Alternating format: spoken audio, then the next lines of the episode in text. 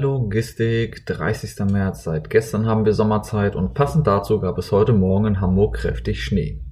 Es ist wieder Montag und ich hoffe, ihr seid gut in diese Woche gestartet.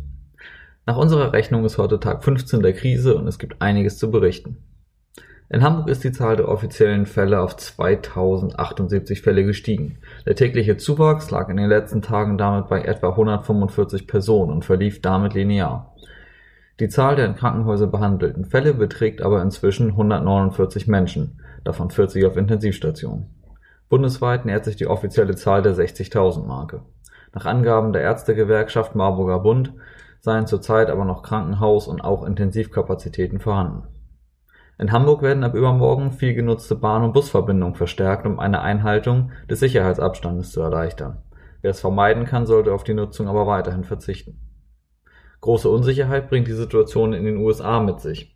Einige unserer Hörer berichteten uns, dass sich die Logistiker hierzulande große Sorgen machen und noch nicht einschätzen können, welche Folge der rasante Anstieg der Fallzahlen für die internationalen Handelsrouten haben wird. Nach den Zahlen der John Hopkins Universität liegt die Zahl der Infizierten bereits bei über 140.000. Nach New York sind weitere Ballungszentren um Chicago, San Francisco und New Orleans stark betroffen. Was gibt's Neues aus der Dispo?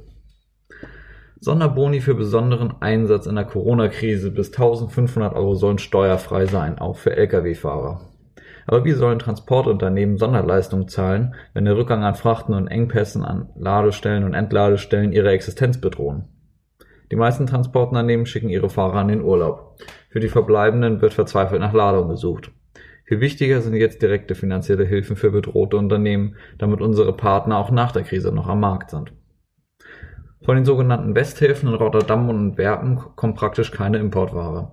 Ein großes Problem für alle Transportunternehmen, die aufgrund des weiterhin geltenden Kabotageverbotes die Grenze überqueren müssen. Für die schwache Lage an den Häfen mit wenig Import und langen Wartezeiten sieht unsere Containerabteilung auch in den nächsten Tagen noch keine Verbesserung. In Hamburg genauso wie an den Westhäfen.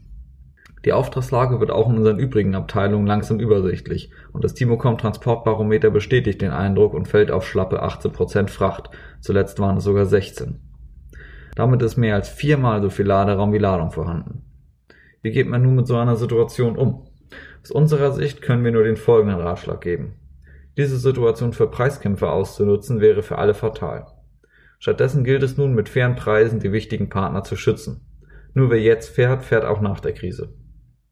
Wir kommen wieder zu den allgemeinen Hinweisen. Bitte achtet alle auch in dieser Woche auf die Einhaltung der vorgegebenen Maßnahmen. Hände waschen, nicht ins Gesicht fassen, Abstand zu anderen Menschen einhalten, Kontakte einschränken, soweit es geht. Ihr kennt das.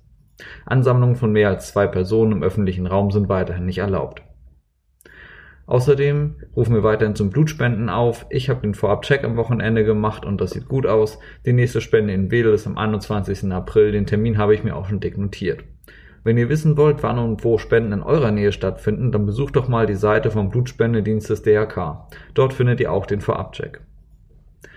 Am Freitag haben wir euch gefragt, wem wir heute unser besonderen Dank aussprechen sollen. Und ganz passend zum Thema öffentlicher Nahverkehr in Hamburg geht unser besonderer Dank heute an alle Bus- und Bahnführer und Bahnführerinnen, die unsere Mobilitätsnetze aufrechterhalten. Auch wenn die Fahrgastzahlen deutlich zurückgegangen sind, seid ihr für alle da, die auf den ÖPNV angewiesen sind.